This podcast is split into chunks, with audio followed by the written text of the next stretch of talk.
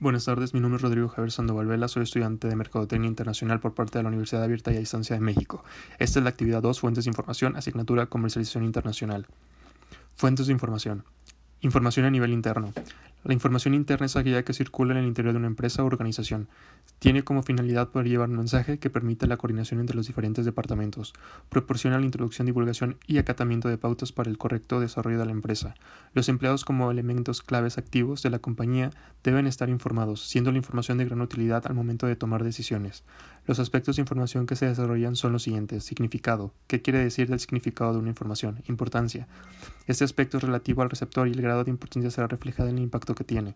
Vigencia. Se refiere a las dimensiones espacio-tiempo. Validez. Consiste en determinar si la fuente es fiable o válida. Valor. Consiste en determinar qué tan útil es la información.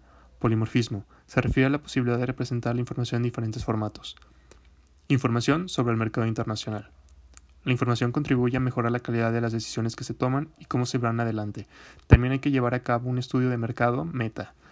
Para el área de mercadotecnia es importante contar con las siguientes informaciones del mercado internacional. Coyuntura internacional. Consiste en identificar los factores que proporcionan la excipación, continuidad, estancamiento o contracción de la actividad económica de uno o más países. Flujos comerciales. Permiten reconocer en los países activos en las operaciones de compra y venta de bienes y servicios. Tendencias de flujos comerciales. El efecto de la firma de tratados y acuerdos entre los países proporciona en muchos casos el aumento de intercambio comerciales que sostienen los firmantes previamente a las firmas de estos. Información específica del producto.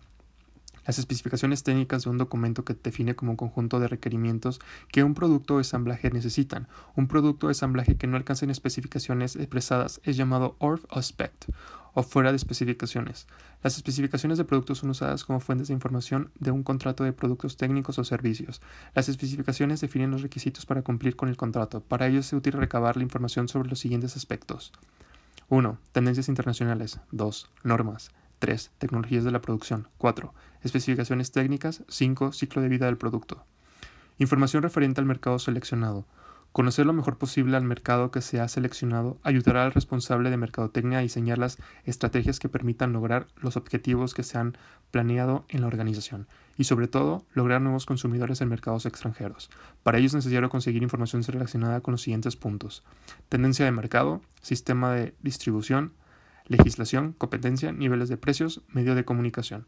Principales fuentes de información. Uno de los soportes fundamentales en el comercio internacional, sobre todo para las empresas que acometen proyectos de internacionalización, son las fuentes de información.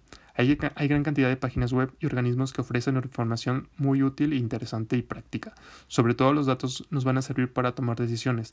Tener una base de datos con las mejores fuentes de información nos ahorra tiempo y nos da la fiabilidad de nuestros proyectos. El uso de fuentes secundarias de los datos planea como problemáticas que no pueden solucionarse. Estas se describen a continuación. 1. Disponibilidad de datos. 2. Confiabilidad de datos. 3. Comparabilidad de datos. 4. Validación de datos. 5. Dirección telefónico. 6. Directorios con base de datos especializados. 7. Consejería comercial y agregados comerciales. 8. Fuentes gubernamentales. 9. Cámaras de comercio binacionales. 10. Cámaras y asociaciones empresariales. 11. Publicaciones especializadas. 12. Ferias comerciales. 13. Bancos. Por mi parte es todo y muchísimas gracias por su atención.